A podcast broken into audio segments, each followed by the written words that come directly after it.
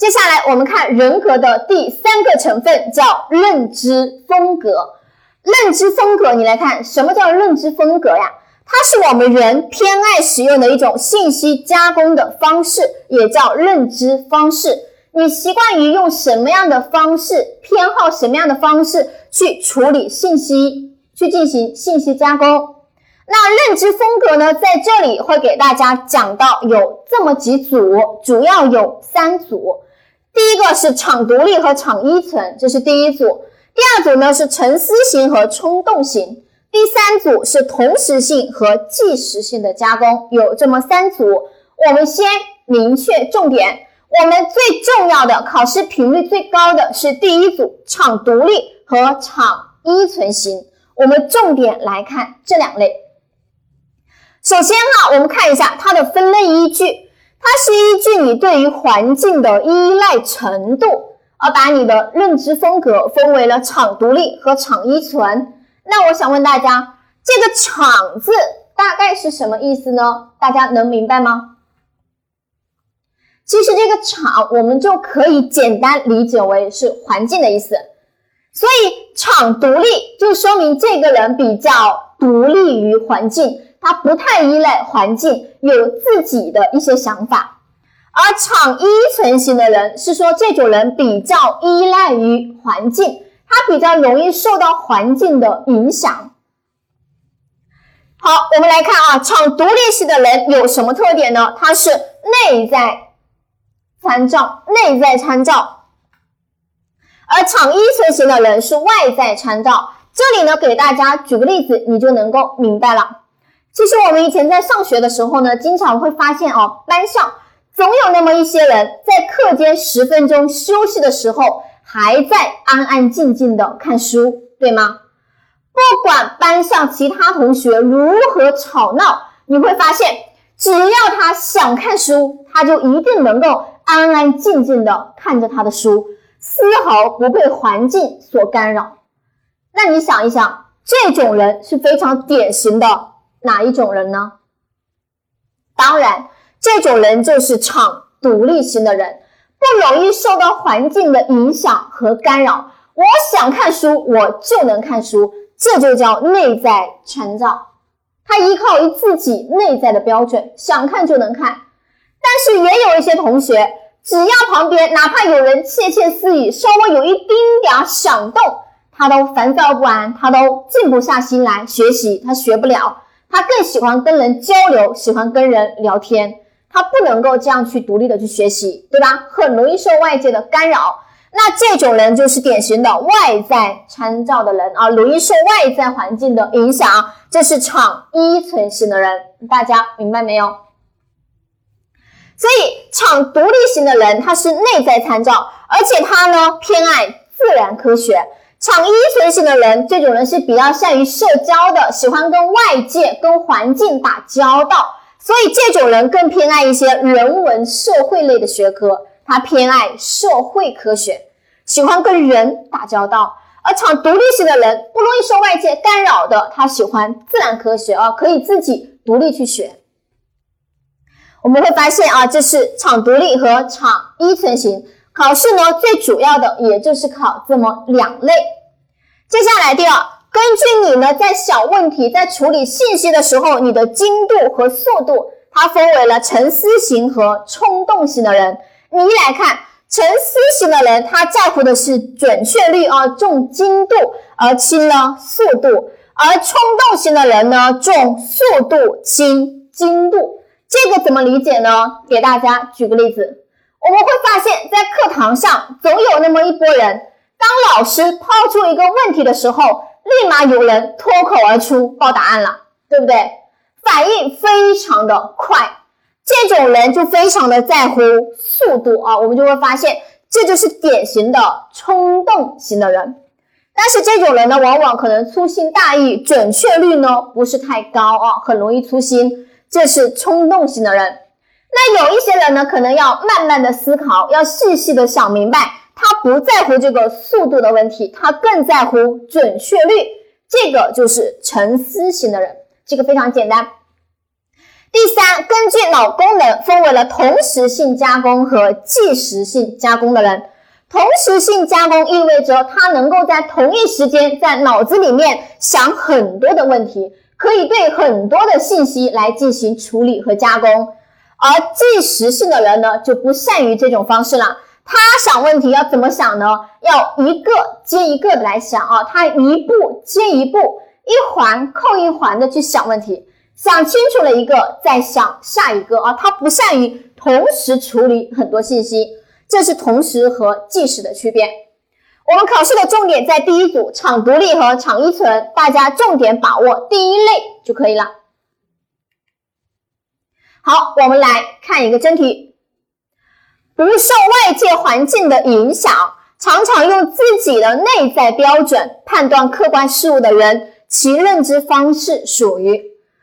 用内在的标准不容易受环境影响的，我们刚才讲了，那说明这种人非常的独立啊，场独立型的人。第二，有些同学对学习环境要求特别高，外界稍有一点动静就无法专心学习，这种类型的人，他的认知方式属于，这一看这种人很容易受环境的干扰吧，所以他是比较。依赖于环境的人叫场依存型。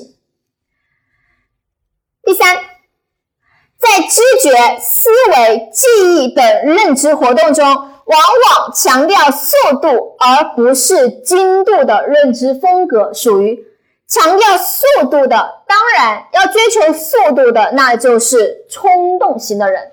所以呢，这些是比较简单的。最后，人格的第四个成分叫自我调控系统啊，我们也把它叫自我意识。自我意识啊，叫自我调控系统。人的自我意识呢，它包含有三个成分。自我意识这个词啊，这个词呢，就是字面意思，我们简单理解就是自己对于自己的一个认识和了解嘛，这个就叫自我意识嘛。它有三个成分。这个知识点呢，咱们往年真题没有涉及到，所以大家简单的了解一下，确保如果考到了选择题，要大家要能够再认啊。自我意识包含有自我认识、自我体验和自我监控这么三个成分。首先啊，自己对于自己的认识，我们首先对于自己，你得有一个定位吧。比如我早上啊起床，往镜子面前一站，哇塞！我是个美女，我怎么长得这么好看？这是一种自我意识吧？这就是一种典型的自我认识哦，自己对于自己的一种了解和评价。我认识到自己是个美女，那我会不会开心？当然会很开心。有了认识，紧接着你的体验就来了啊！你开心不开心？骄傲不骄傲？就是体验问题。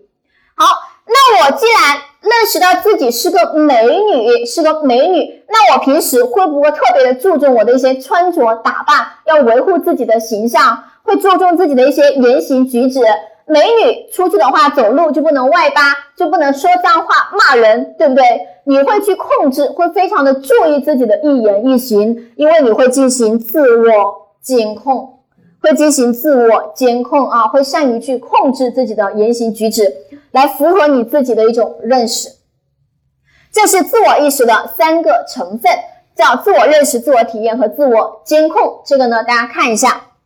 咱们呢更容易考的是第二个知识点啊，在自我意识这里更有可能考察的是下面这个知识点。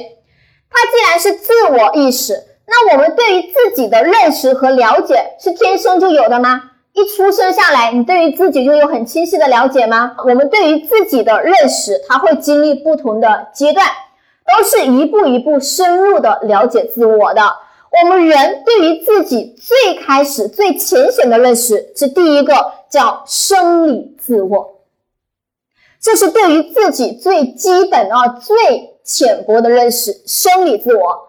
我开始意识到我叫什么名字，我这个人是个男的还是个女的等等，这个就叫生理自我。你看他在三岁的时候，生理自我就会成熟了，开始真正有我的概念啊，这是生理层面上的。好，发展了生理自我之后，我们人就会开始发展社会自我，开始呢从别人的眼睛，从别人的评价当中，你会发展社交嘛，对吧？从别人的评价当中去了解自己是一个什么样的人，通过父母、亲戚、朋友、身边的好朋友等等来认识自身，这个叫社会自我啊，社会自我。好，社会自我之后呢，我们不会一直都通过别人的口来了解自身，我们对于自己慢慢的会有更加清晰的一种反省和认知。接下来我们人会发展第三个自我啊，在青春期开始，你会认真去思考自己到底是一个什么样子的人。所以，我们人在青春期开始发展和形成最高级的第三个自我，叫心理自我。这个时候开始往内部探讨了啊，开始进行自我反思了。我到底是个什么样的人呢？无关别人，不听别人的啊，不是别人说的，是我自己认为的。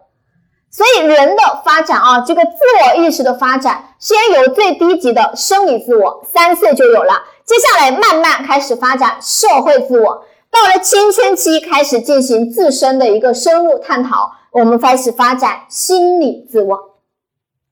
所以这个知识点呢，是自我意识当中最有可能考察的。大家按顺序由低级到高级，将这三个自我记下来。这是人格这整个一节的内容，我们来看一下啊。首先，我们讲到人格的话呢，其实就是我们生活中说的个性，个性啊。人格呢有这么一些特征，有独特性、稳定性、整合性和功能性。如果选择题当中问你性格决定命运，问你体现了人格的哪一个特征呢？功能性啊，就是功能性。第二，讲到了人格的下面的一些成分了。先讲了性格，性格呢它是人格的核心。性格有四个结构特征：智、情、意。态，大家记得吗？志、情、意、态，理智、情绪、意志和态度有这么四个成分。之后讲到了气质，气质的话呢，我们讲到了四种气质类型：胆汁质、多血质、粘液质和抑郁质。如果一个人非常的多愁善感，像林妹妹那样的人，孤僻内敛，是哪一种人呢？抑郁质。如果一个人非常的踏实稳重、老实，话很少，是哪一种人呢？像沙和尚那样的人，粘液质。如果非常的活泼、善于社交、外向、八面玲珑、能说会道的，是哪一种人呢？多血质。像张飞那样热情冲动、脾气很急躁的，是哪一种人呢？感知质。大家把握每一种气质类型的特点就可以啦。最后呢，讲啊，接下来讲到了认知风格。认知风格呢，我们主要讲到了三组，但是我们重点掌握第一组：场独立和场依存。其实你看它的名字，你就大概能猜到他是什么样的人。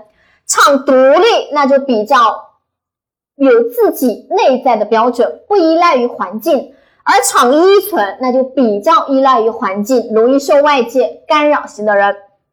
最后讲到了一个自我调控系统，也叫自我意识。自我意识呢，我们讲重点的话呢，掌握的是三个自我，它的发展阶段。我们人最开始三岁呢，有生理自我，之后发展社会自我，最后呢，进入心理自我的阶段。大家呢掌握这些内容啊，这些是我们的一个主要的知识点。